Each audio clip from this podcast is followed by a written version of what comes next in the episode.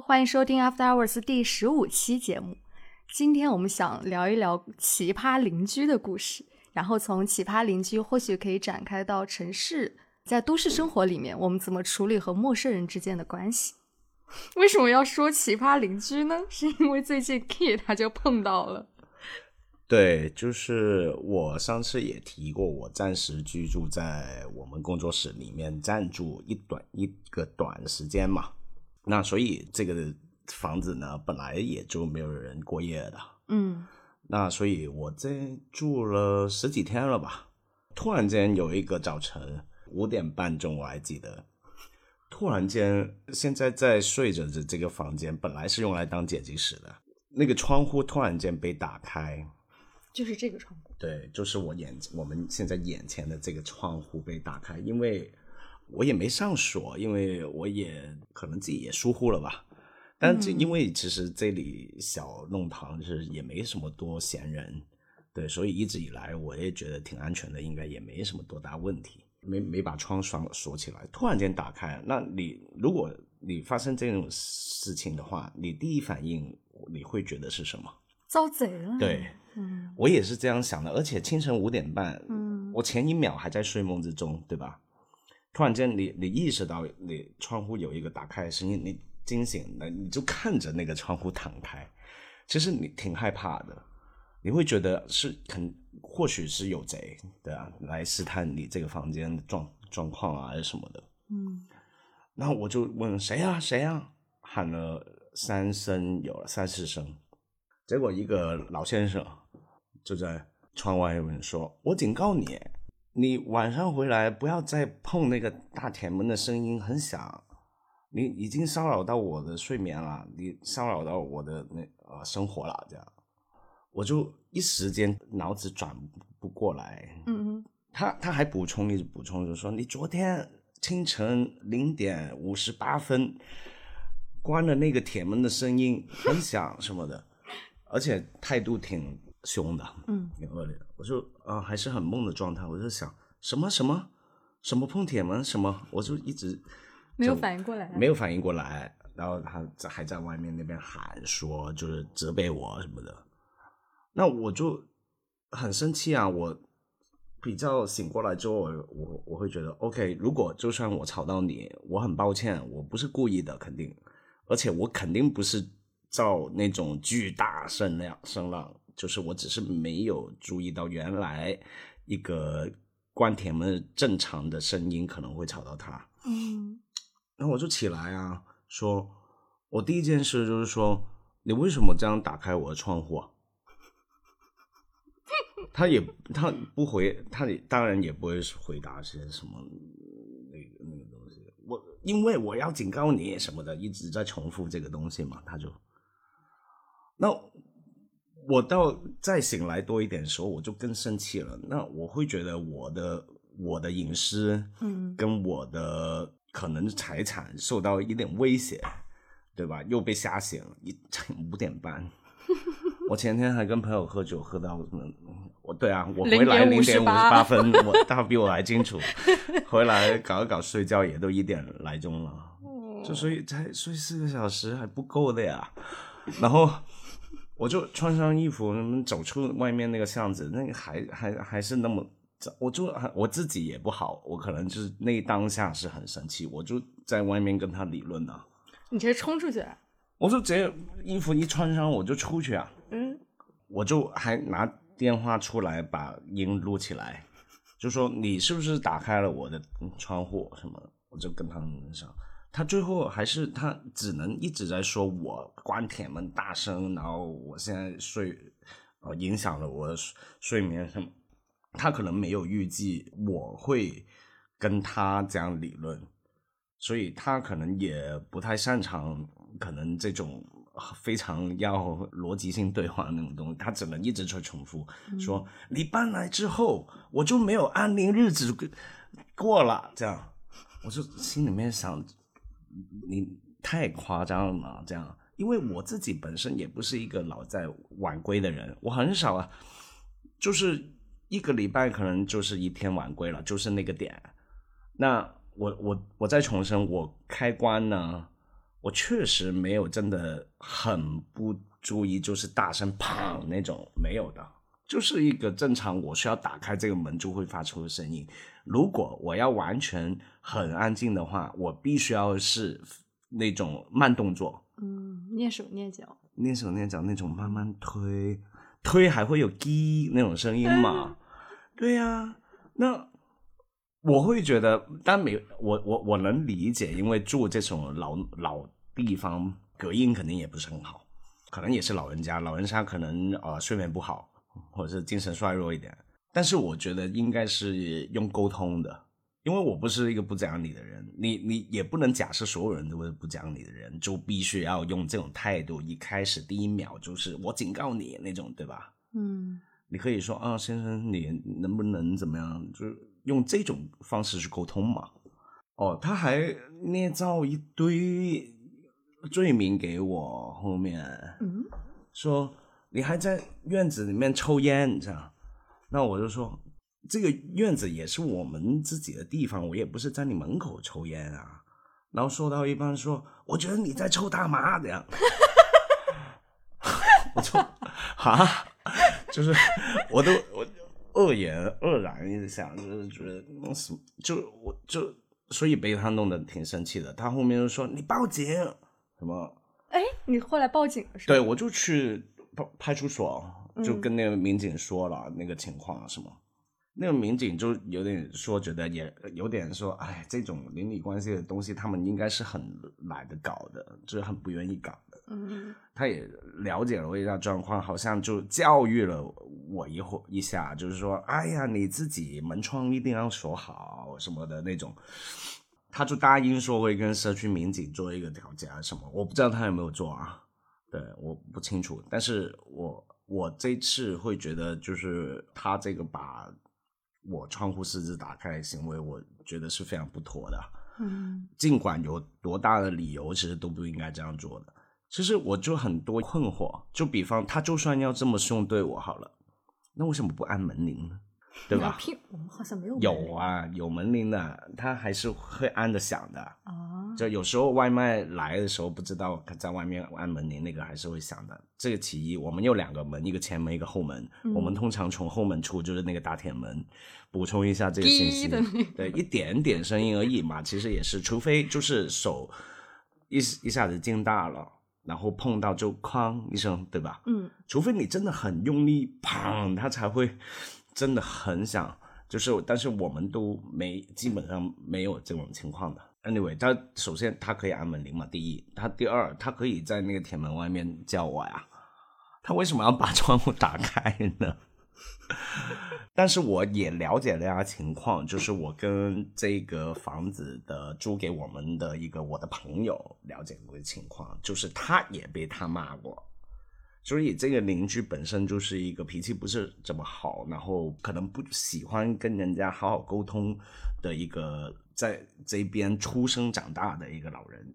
嗯，就听说他是在旁我们隔壁这个房子出生的，他现在已经七十了，我估计啊，那所以他在这个房子里面住了七十年了，对，六七十年有吧？这样，所以他就是一个老居民嘛。那我觉得他还连带了有一个态度，我估计啊，我猜测啊，他就是觉得这个地方是我的地盘来的，嗯。对啊，我都在这边一辈子了，你们这些外地人走进来，然后又不守规矩，又吵，还吵到我睡觉，就是这些情绪是有叠加进去的，而不只是关关门这件事而已。嗯。对啊，他会把这所有的问题把它合在一起，变成就是我们这些人不知道哪里来的走进来之后打扰他的安宁。对啊，那是不是还说你什么什么香港人之类的？对，还是你这个香港人口罩也不戴，我也没看过你去做核酸，这样就把这些东西全部拿出来说了哦，还说就是因为我们这里是工作室嘛，我也不没关系说了。他上一手就是我朋友住下来呢，这个地方其实是一家书店这样，但是呢，他也不是卖新书或者是什么，他其实就是一个等于二手书店吧，其实也是想要以书会友而已了，也不是为了赚什么钱。那他最后是被举报的嘛？就是某一天他在这个书店里面看书，跟几个朋友在里面聊天的时候，突然间走了几个可能是街道的人员还是什么样的，说你啊，你这些书收起来什么的，不能做啦什么的，那肯定是接货举举报嘛，因为说真的，这个书店又不是那种很爆，对吧？全上海人都知道。搞到这个小区小小中堂是满满人货这种，那可可能也不太好，但是也不就是一天走进来一些十来个人之类的，一个小型的独立书店。对对对对对，那我朋友就觉得很沮丧啊，就算不弄了，这样就转租给我，我们做了工作室。旁边那个老人家就说：“你是不是在这里开公司？你知道这是你这样是违法。”什么？我我那我就说，我为什么我为什么法？我这个就是一个个人工作室，我就让我的同事过来工作好沟通。我们没在里面做什么营业啊、销售啊什么行为，这个是我的个人行为。就开始说，每天这些男男女女 走进走出，就反正就是我我们不只是我了啊，其实跟你们也有关系。我们这个行为，他会觉得。我们侵犯了他的一一些他的地盘了，那种感觉。我能体会到你说他那种地盘掌控的感觉，因为我每次来工作室几乎都能看见他。哦，对，然后他总是站在愚人坊的门口，就是小区的大门口呢，就是这样插着双手插在裤兜里面，就那样四处张望巡视。没有了，你误会了，不是那个老头子，不是那个老爷爷吗？不是不是那个老爷，你说的那个老爷爷就是老看见他，对啊，就下楼走的很慢，抽根烟那个，就在我们旁右手边，穿牛仔衫，穿牛仔裤，不是你误会他了，这个是这个是好老爷爷，我你误解了，你误解了，这个是一个好老爷爷，哦，他就是很爱晃，就是他也不走远，他就是。非真实统计，他一个小时可能要下来三趟之类的。总是能。他要抽烟，可能在家里就不想在家里抽，然后他就下楼抽，然后就晃晃晃到门口视察一下，然后换回去之类的。我说，我听你说故事时，候，我还有点惊讶，因为我看到他都会跟他打招呼。对对对，不是这个，不不是这个。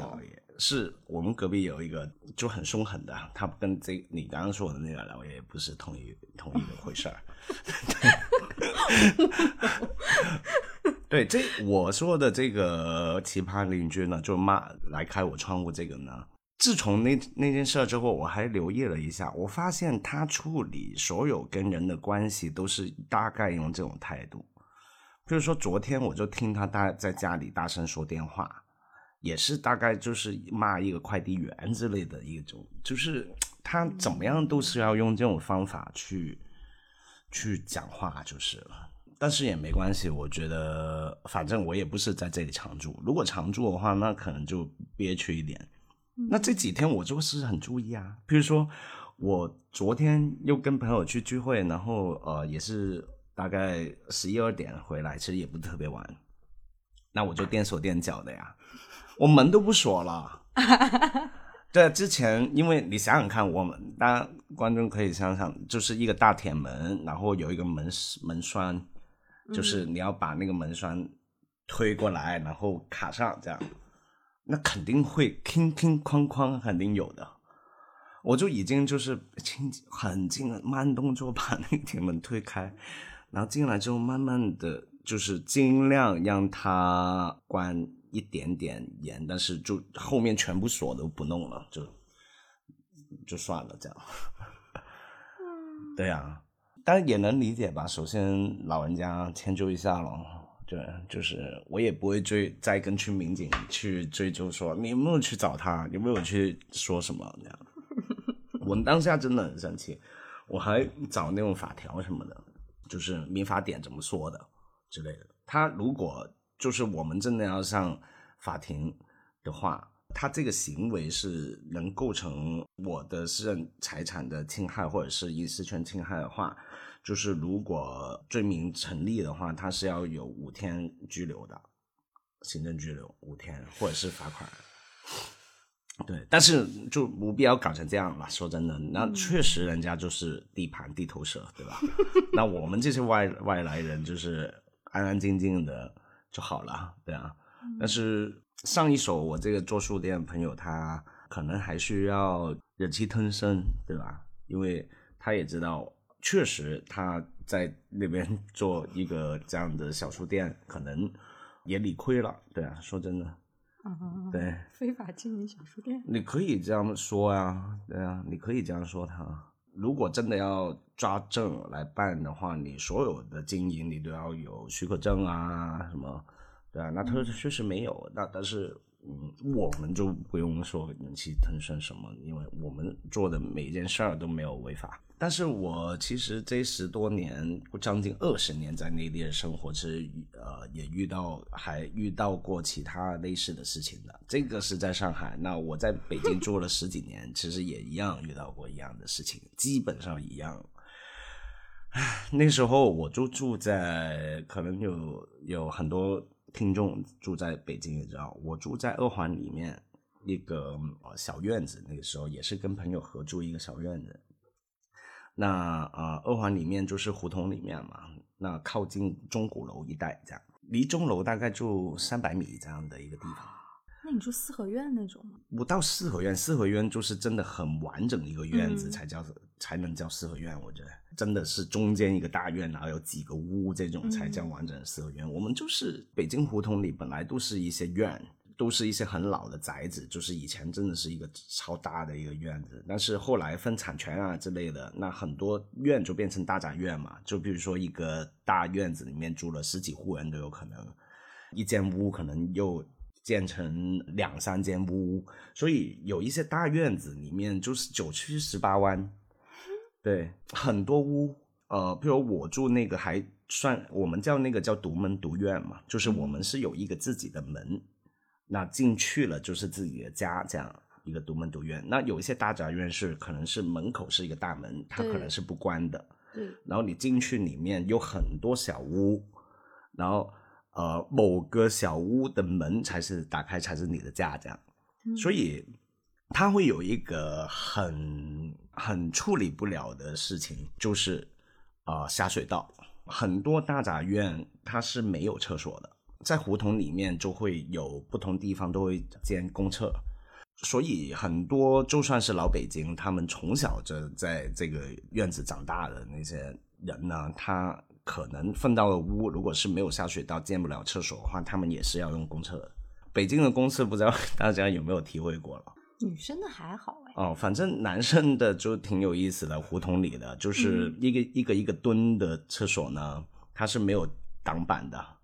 所以大家呢，大家真的是要上大号的话呢，就是 一排光屁股这样，还是有人看报纸，有人抽烟，有人接车子的这样那种。然后一排可以聊天、上厕所这种。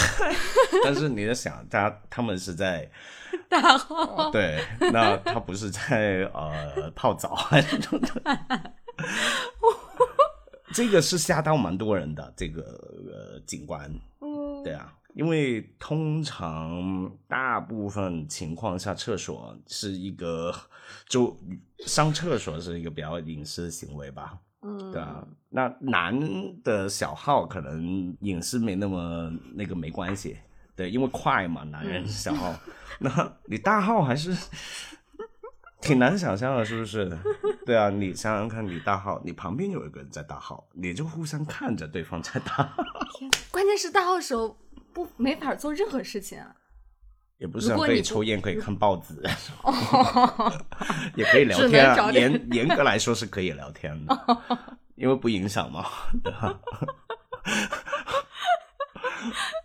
呃，OK，就是他是厕所需要很多住院子大宅院里面的人，厕所是需要用公厕。但是呢，北京又是一个比较冷的地方嘛，所以特别是冬天，就是有时候零下几度、十几度。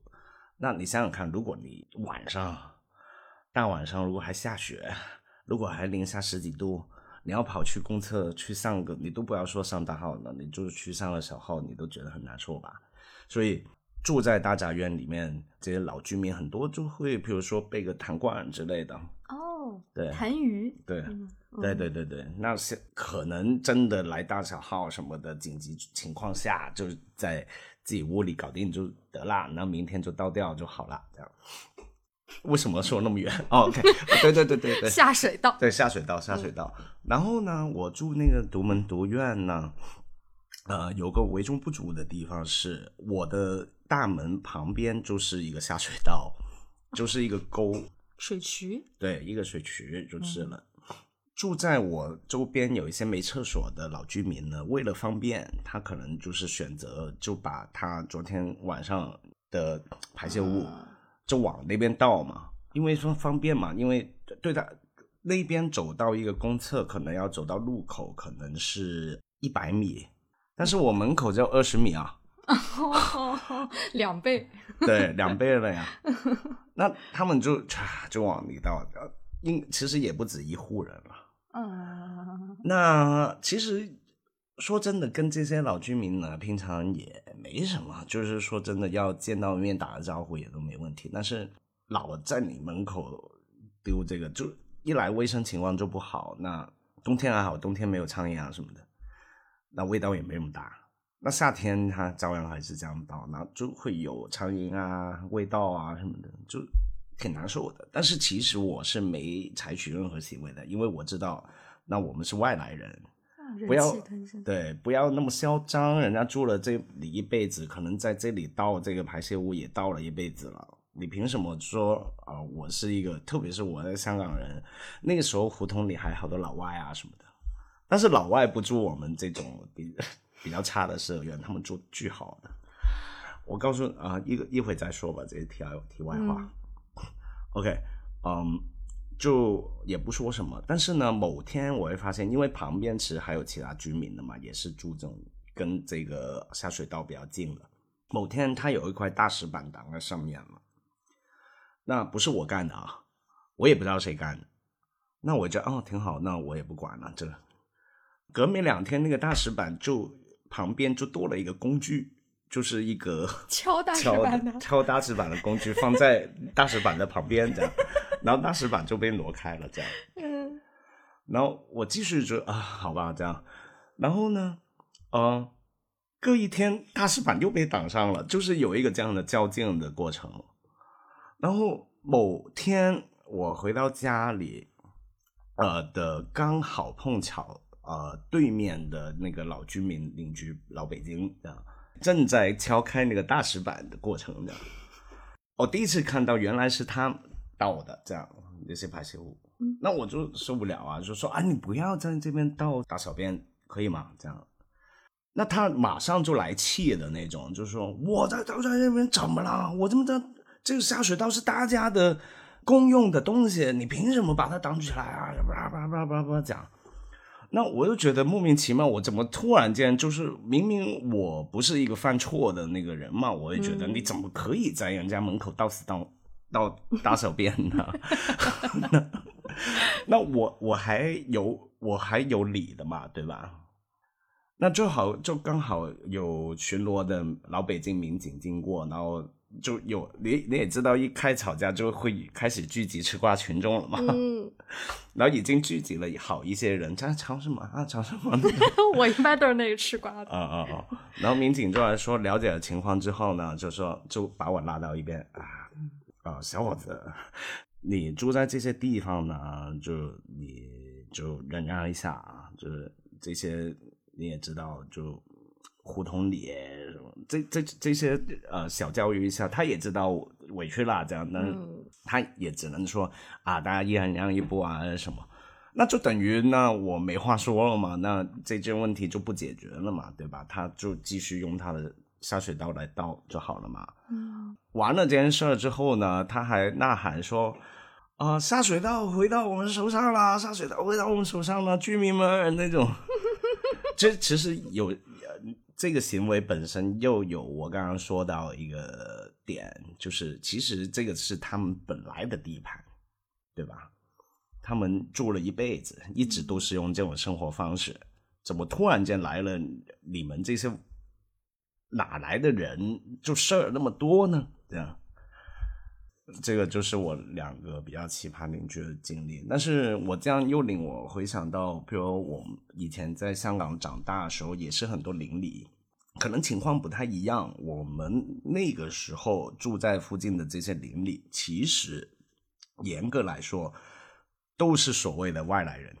嗯对我们绝对不是，我当然是土生土长的香港长大的人，但是我们的父母辈都不是。对他们都来自，譬如说我对面，我对面邻居有一家五口，三个孩子都是男孩，我从小跟他们长玩着长大那种。他们家就是潮州的，潮州人。那我们家就是，可能有观众也知道，我我妈妈是东北那边的，我爸爸是广东的。那斜对面可能就是来自什么广东哪里新会啊，还是惠州啊，还是什么中山啊，很多乱七八糟，甚至有来自上海的什么的。哦，没有，没有来自上海，来自上海的可能通常都很有钱，不会住在我们这种草根的地方。对，所以反而会变成我我小时候长大的环境，邻里间是很亲密，而且是非常互助的。就比如说，呃，我们的住屋村就等于我我对门就只有二十米，一户一户一户一户这样。那我们一层楼就有几十户人这样，然后全部人都认识，因为而且我们这些孩子们其实都差不多年纪。就变成有很多活动啊，比如说对面孩子生日啦，然后就会在这个楼里搞一个生日生日派对，这样哥哥妈妈又做一个啊，这个人做个什么，那个人做个什么，这样就开一个生日生日会，这样都来自于五四海嘛，都有自己家乡食物。那比如对面妈妈做了一个什么样的，比如粽子之类的，萝卜糕什么的，那那种。节庆时候会做的一些食物，你一做就是要做一层楼的。当然也没夸张，每一户都做，这可可能关系会比较密切一点的邻居都会做给大家。比如说我妈就会包饺子，比如说她一包就不是只包我们自己家吃的量了，这样。嗯，对，那就变成邻里间是很紧密，然后就等于一起成长、一起长大了这种感觉哦。那你就不用说更早以前，我们都没经历过。你们看黄家卫《花样年华》的那种六十年代的，他可能是一户一个房子里面就有几家人，可能房东太太就爱打麻将，然后你这个太太又要过来一起打个麻将那种。你想想看，一个房子里面不同房间，就等于你的客厅是共用，就有点像现在的合租。嗯，对，但是他们就更紧密。就等于房东太太是跟大家一起住的，然后太太们需要有他们的圈子，这种也挺有趣，嗯、对吧？你说你香港那些经历，那种亲密的邻里关系，让我想是不是因为你们都是外省人、异乡人，共享着那种生活经验，然后好像来到一个陌生的地方就需要互帮互助？哦，我觉得是有关系的，嗯、因为就没有那种谁是地球蛇、地头蛇了嘛，嗯、对啊，或者是大家都是都是弱者。嗯，来到那边互相抱团取暖一下，哦，好羡慕这种邻里关系。就等于没那么多尖锐的问题发生，哪怕哪怕我，比如说我我动手打了别人的儿子啦之类的，就我男孩玩有时候会 不会让成就是对方的妈妈要跟来我妈妈理论还是什么的，不会的。我妈就很自然就把我揪着耳朵回家揍两下，可能要握手道歉，这样就是不会变成是两家人的争执，不会的。对，就等于我们都很习惯，就是把这个关系变成是某种共同生活嘛。那有些东西很清楚，就是有些呃事情我可能需要让一步啊，他也就。变成各让一步，就自然而然有些事情就没发生了，就等于像刚刚一开始说那个关铁门事件好了。我以前小时候住的这个环境比现在就是更拥挤的，都从来没发出现过任何有人说啊你晚上好大声啊什么那种问题，没有，没发生过半次。但也不一定是不吵闹，不，那肯定不一定嘛。有时候都说可能。可能楼上不知道有一阵子很流行那个跳舞店，对吧？楼上那孩子每天那边跳舞，咚咚咚咚咚。但是你也觉得啊，反正他也不是跳到晚上我们睡觉，哦、那也就这样咯，对吧？我们也吵啊，我们也在那边踢球啊什么的，吵得要命的，就这样过啊邻里之间。但是以我现在理解，譬如说我的朋友已经成家了，可能出来搬出来住了，也有邻居了，反而就变成各个种种原因吧，邻里关系又是变得比较疏离了。嗯对，就没有以前那种紧密了。嗯，就更不用说你做了一个吃的，你会给旁边邻居哦做一份，就不太可能了这件事。我小时候看日剧，像他们搬入一个新家以后，都会带上什么西瓜或者是自己做的咖喱饭，然后嗯敲门、去问邻居说啊，我是新来的谁谁谁，互相认识一下。对后来等我长大以后，发现果然就只是电视剧而已。对对，对我们来说，以前确实就是这样。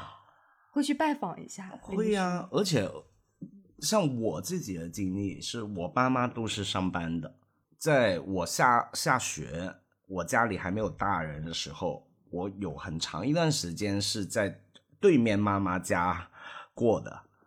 嗯，对，就是等于我妈跟他谈好了，哎呀，什么太太帮我照顾呃儿子过来一下，就是可能谈好了给一点钱，就把我午餐也搞定了，这样。我就在某个妈妈家过了我的童年很长一段时间。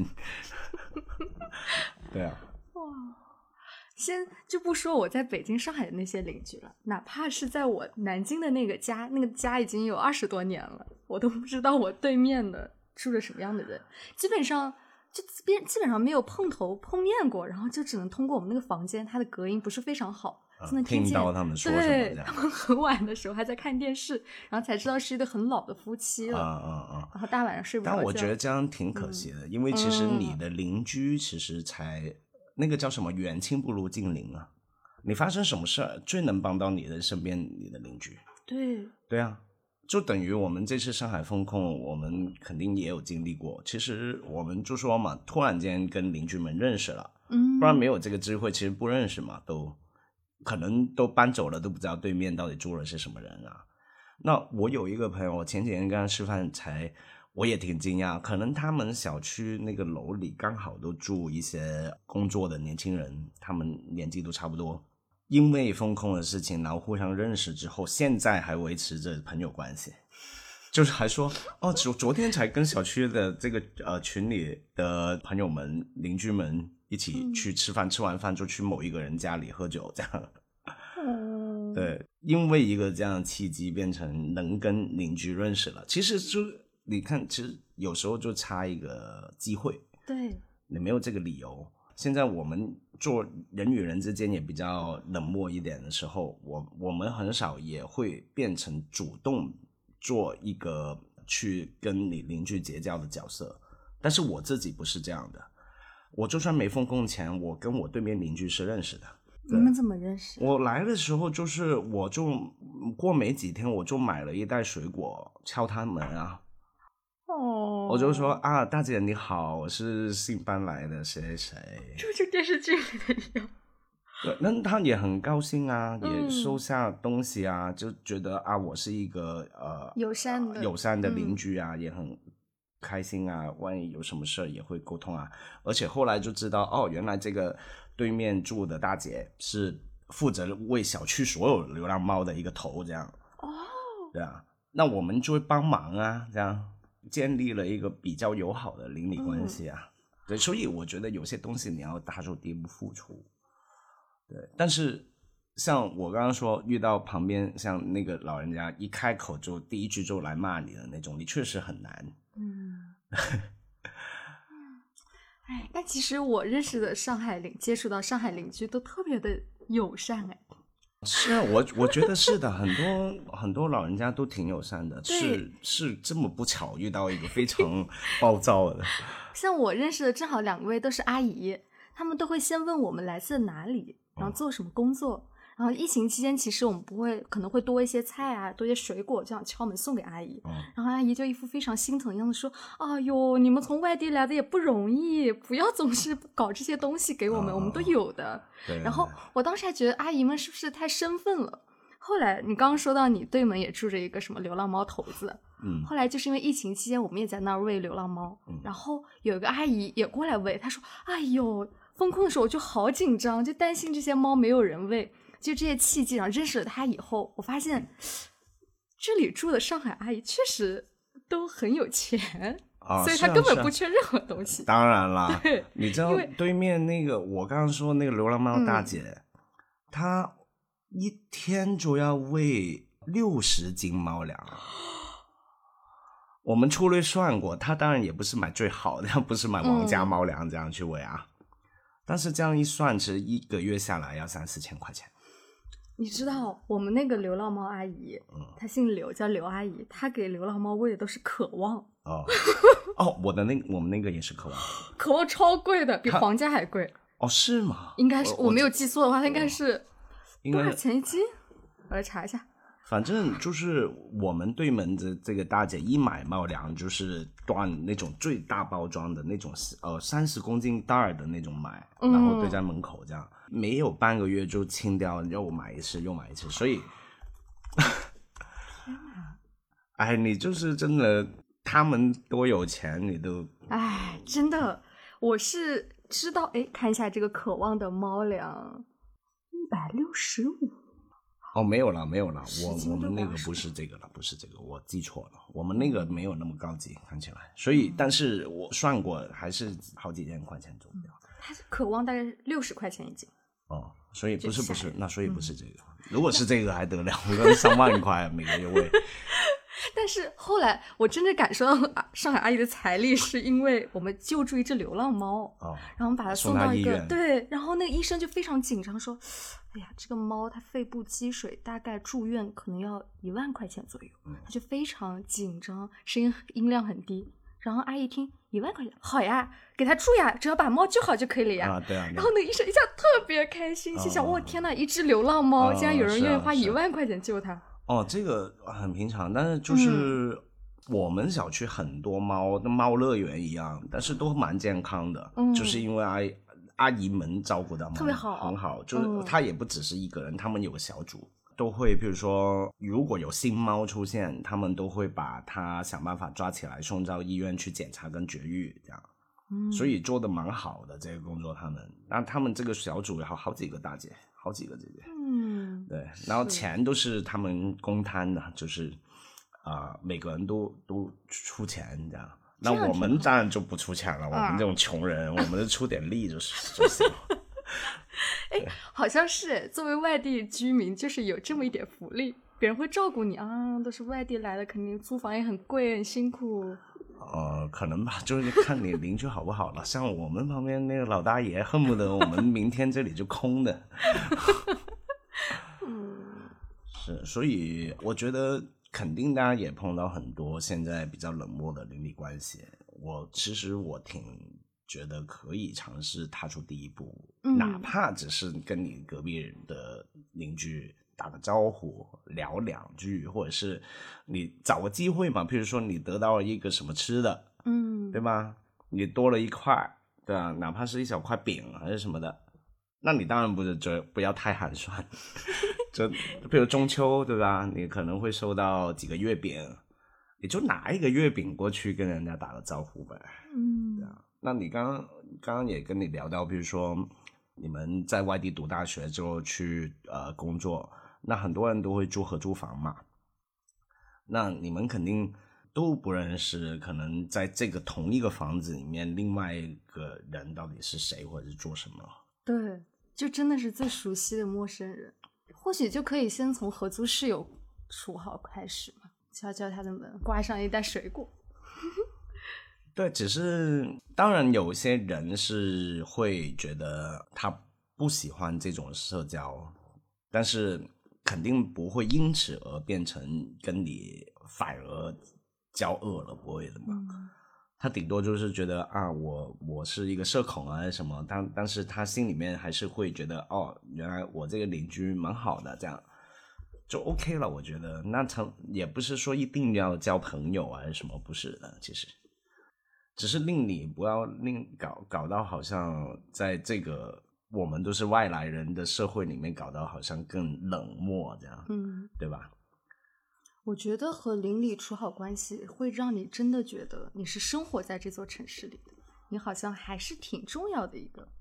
对啊，所以我自己这方面其实一直都还可以的。嗯你没发现吗？我们我刚刚说的这个开书店的朋友是香港人，你当然也认识。嗯，你看他，他方圆十里的每个人都可以打到招呼，连快递小哥都知道名字。哎，什么哥？怎么样？今天那种，就是好像这是我比他差多了，我都没有掌握了每一个我们邻居到底姓甚名谁这样，他全认识。好吓人啊！是因为而且他会讲上海话，对，就是我们这个朋友他会讲上海话，你不知道是吗？哦，这个挺有趣的，因为他家他妈妈是上海人，嗯然后他从小住的那条街，所以他香港的那条街是一个上海人集集中的聚集地，这样。嗯然后那条街是一条菜市场街，然后所以很多南北行啊什么的，就是很多是上海人的食材在那边买得到，所以那个那个菜市场很有趣，大部分店主啊来买东西的都是上海人，所以他们平常在交易啊、讲话啊什么的都是上海话。然后他跟我说，呃，甚至后来来开店的有些人本来不是上海人，来到学会。是，所以他可能都很，我只能说我们从小都是跟陌生邻居是会有一些打交道、建立关系的一个这样的经验经验跟习惯一样。哦，没关系了，像我这样从现在开始学也可以的。对呀、我觉得不要太冷漠嘛，对陌生人，对吧？你只要都不管大家做什么或者是想什么，就是有不一样都没关系，因为你跟陌生人接触，那也很多时候就点到为止就 OK 了。只要释放完友善，你就 OK 了，你就不用说我一定要跟你做朋友，哎，我们去喝酒，我们去吃饭那种，你也不要太多，你要知道这个度是什么。哦对吧？我现在还是有计划的，想和刘阿姨处好关系，去她家吃饭。啊、不不，别这样，别这样，那说不定人家阿姨是不爱招待客人的呢。哦，对啊，我可以招待他来家里吃饭。那说不定人家不爱去人家做客呢。对，所以没有，我觉得要点到为止，你也不能过了。你跟陌生人相处这些东西过的话，会或许人前啊不舒服。嗯其实最好就是打招呼，然后寒暄两句，有的好东西可以分享。所谓的好东西分享，就是我也不会去买一个什么很贵的葡萄，什么那种日本进口葡萄，然后去 跟人家。那当然是因为我穷，那说不定有钱的邻居们可能是玩这样的，富士大苹果什么的。哦，那当然，我觉得不需要了。你得到一个什么东西，多有有多的，然后愿意分享的，嗯就是打个招呼而已嘛，对啊，没什么。那我们今天差不多了也，对，好。那到了最后，给大家介绍一首歌。那我们今天讲的是跟人相处，甚至是跟人交朋友这个话题的话，这首歌叫《My Best Friend》，然后是来自于六十年代美国，就是嬉皮年代，我其中一个最喜欢的乐队。其实我之前在呃做一些 vlog 的时候也介绍过这个呃乐队叫 Jefferson Airplane，就杰佛森飞船。对，他这首歌叫 My Best Friend，送给大家听，节目最后还想祝大家中秋节快乐。拜拜。